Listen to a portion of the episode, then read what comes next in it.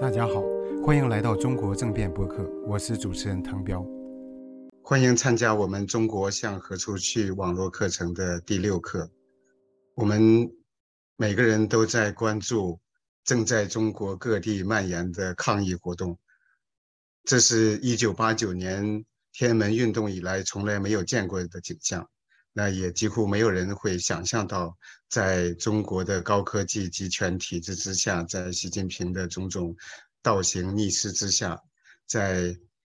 动态清零的严密管控之下，竟然会出现这样要求反风控的抗议运动，而且席卷全国很多个省市，现在仍然嗯还在进行。那么。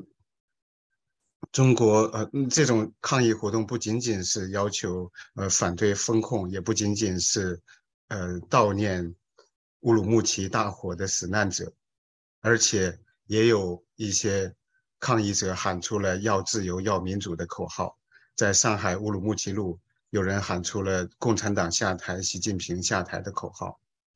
那中国政府将以何种方式来应对这样一个抗议活动？如何来处理这样一个政治危机？会不会有天安门屠杀的重演？国际社会将如何反应？等等。那这是正是我们这节课这一门课，中国向何处去要讨论的内容。那么，中国模式到底是什么东西？我所理解的中国模式是以呃低人权优势、官商勾结、破坏环境来发展经济，以媒体控制意识形态宣传和消费消费主义来迷惑民众，以文字狱和赎买两手来制服知识分子，以暴力为最后手段对付群体性事件，以体制内零敲碎打的灵活性来抗拒民主化。中国到底是社会主义还是？资本主义是西方意义的市场资本主义、宪政资本主义，还是一种国家资本主义、党国资本主义？很多人用呃权贵资本主义来描述中国在一九八零年之后或者一九九零年之后的体制，还有人用市场列宁主义或者市场集权主义等等，还有叫呃盗贼资本主义啊。那么中国到底？是哪一种主义？我在前不久接受采访的时候，他呃，The Wire China 用的标题叫“具有中国特色的法西斯主义”。那么，中国到底有哪些因素在推动法西斯主义的发展？所以，我们今天要探讨的问题就是：中国模式它是一个呃经济模式还是政治模式？中国的经济腾飞是因为中国模式吗？当中国正在走一条不同于啊西方资本主义的道路吗？换句话说，中国模式是宪政民主制度的替代品吗？它可以跟西方这种自由民主体制并存或者抗衡吗？为什么寻租行为、腐败行为在南美一些国家里边阻碍了经济发展，但是在中国却没有阻碍经济的发展？台商在中国模式中起了什么作用？中国模式是否已经走到了尽头？今天和我和李安友教授一起来探讨这些问题的是吴敬明教授，他是哥伦比亚大学的政治学博士，他的指导教授正好是呃李安友老师。那吴教授是中央研究院社会科学研究所的研究员，他也是我们刚刚创办的中国民主季刊的顾问。有请吴教授。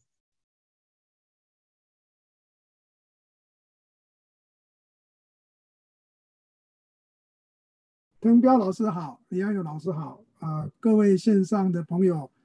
大家好啊，大家早安。我这边是晚上了啊，那你们那边还是还是清晨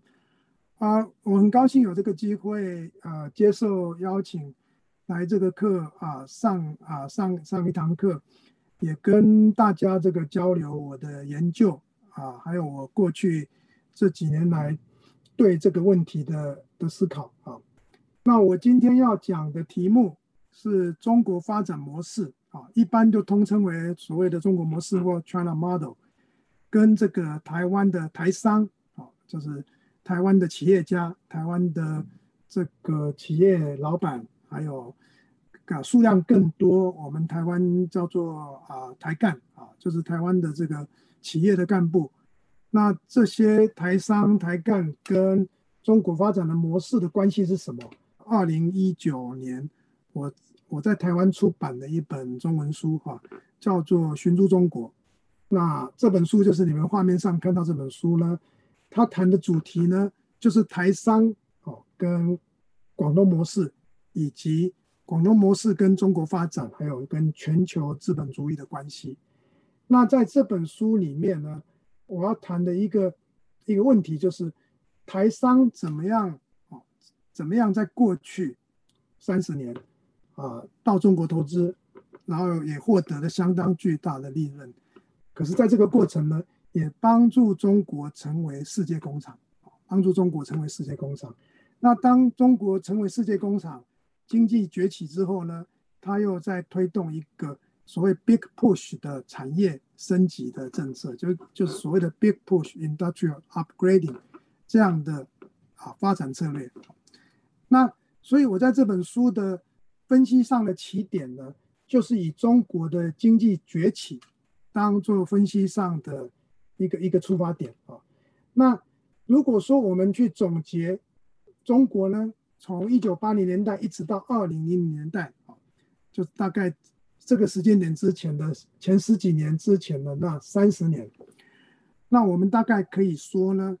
中国的快速的经济崛起是顺着全球价值链啊，是顺着是是 follow 这个这个 global value chains。顺着全球价值链，顺着全球产业链呢，在打造世界工厂，在打造世界工厂。那我用的理论的框架，跟我用的理论的进入呢，就是用全球商品链、全球价值链，或者说现在啊，可能更更流行的全球啊供应链啊产业链这样的概念，用这个角度呢来考察当代中国资本主义发展的道路。我是用这样的理论的进入。GCC、GVC 的 approach 来探讨中国资本主义的当代哦，中国资本主义的发展。那在这个发展过程呢，台商其实是相当重要哦。我相信啊，很多人都知道台商的重要性，可能，但是它多么重要啊，可能还是很多人不够清楚或忽略掉啊。这个就是我今天的主题哦。那一言以蔽之呢，就台商他是作为中间人。作为中间人，所谓的 middleman 或 broker，他迂回促成了中国的崛起。我们知道，中国经济能够崛起，很重要的因素之一，是从一九八零年代开始啊，一九八零年代开始啊，有一个广东模式的崛起哦。那但但是我们知道说，如果没有港商跟台商哦，港商打打前排，接下去就台商。那台商的规模更大，而且台商的工业化的底子更厚，所以如果没有台商的话，广东模式是没办法形成的，也就是没办法成立。那我们再进一步想啊，如果没有广东模式，然后广东模式后来又扩散到中国全国各地，是一种升级版的啊的广东模式。那如果没有广东模式呢，之后的中国的经济崛起是几乎是不能想象的。所以我在这里头，我在说，台商是作为中国资本主义发展、当代资本主义发展的中间人，然后他迂回促成了中国的崛起。那在中国这个，呃，这过去这四十年经济快速成长的过程呢，我们知道它的成长模式最重要的成长模式就是劳力密集的工业化，就是一种靠靠 labor intensive 啊，靠这个劳力密集这样的工业。然后做出口，加工出口，然后赚取大量的外汇，那国家呢，在这个过程就可以累积巨大的财富啊，财富包括美元啊，包括外汇。我们知道，中国在五六年前呢，它所拥有的这个外汇还差不多有四兆美元啊。那当然这几年这个啊减少的速度蛮快的，但是目前大概还有三兆的美元的啊外汇外汇的储备。那在这样的劳力密集工业化，我们就可以想象到啊，其实中国的经济的成长最重要的一群人就是庞大的民工啊，好几亿人的民工啊，所谓的 migrant workers，那他们是从内陆地区，啊，从每个省的内陆地区移到这个沿海，好，移移移移居到沿海，然后在沿沿海呢从事这个劳力密集工啊加工的工作，啊，这个数量是非常非常巨大的。那民工呢，这群人呢，就就成为中国在过去这四十年呢。创造经济剩余，哦，创造这个 economic surplus 一个最重要的创啊创造创造者，那就像中国的一位历史学家哈，他曾经下过一个评语哈，是非常有名的，我个人呢是相当同意哈。他说中国经济发展的模式呢有有三个特征啊，就低工资、低福利啊、低社会福利啊、低人权，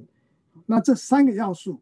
都非常重要哦。这三个要素要并行啊，才能够让民工数以亿计的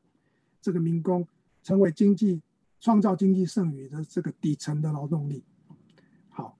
那这是中国啊经济发展模式一个很大的特色。那接下来另外一个特色呢，中国的成长模式在过去这四十年呢，我们还看到一个现象，就是有非常这个这个高密度的啊，我们甚至可以说是一种猖獗的。寻租活动或者寻租行为，所谓的 rent-seeking activities。那可是我们看到，在中国过去那四十年发展的特色当中呢，寻租行为跟经济成长这两个现象是并行的。我们不敢说它是具有因果关系啊，甚至说它是它并不是具有这个 causal relationship，但是呢，它是 incompatible 啊，是同时存在，同时存在这两个现象。就是有寻租，可是呢有经济成长，那这样一个现象，在过去长达三四十年呢，就基本上就是挑战了发展经济学过去的 conventional wisdom 啊，一个过去的一个被接受的一个命题，就是说，一个社会如果陷入一啊所谓的寻租的泥淖啊，陷入陷陷陷入这个寻租的陷阱呢，基本上它就不可能有快速的成长。但中国的现象告诉我们。它的情况就是跟过去的理论的预测是不一样的，就是它是有很猖獗的寻租活动，从从从中央政府、省市到县市下到村，其实大大小小、哦高高低低的政府官员跟干部，或多或少都在从事这个寻租的活动。但是呢，这这些活动呢，跟经济成长是并行的。好。那第三点我要说的哈，中国是从世界工厂，那往前进就是要想要成为世世界市场哦，这个是习近平年代、习近平政权一个一个打响的口号哦，希望说中国成为世界市场，然后中国利利用世界市场呢来当做吸引力或者当做诱饵，让全世界的资本进来，高新科技、最新的资本能够到中国来投资，然后呢共享这个中国作为世界的市场。那在这个过程当中呢，有一个重要的现象，就是中国已经不满足在当老二我们知道世界的老大是美国，那在过去四十年呢，中国啊，美国开放巨大的国内市场给中国，所以中国可以出口大量的劳力密集的消费品啊，物美价廉的消费品到中到美国去，所以跟美国的开放市场以及全世界的这个自啊。自由主义、全球化，其实都息息相关啊。那但是中国就是不满足于当老二啊，就是所以要平视美国啦，然后觉得说这个这个呃呃呃西方已经啊啊 decline 了，就是东东升西降啊，平视美国，然后不再韬光养晦，所以呢就提出像中国制造二零二五这样一个 big push 的产业升级策略，然后呢。要求这个外国外外外商外商企业进入中国是，要用中国市场来换对方换西方的技术啊，然后推进“一带一路”啊，这种种策略呢，想要去推动中国一个大的产业升级的推进。那进一步是要做什么？进一步，习政权要做的就是他想要这样跟核心国家哦，我这里所谓所谓的核心国家，指的就是以美国、欧洲、日本这些国家。为首的这个这个控制世界最先进技术的核心国家呢，他要争夺这个技术霸权，那进一步也想要争夺这个国际的权力的霸权啊。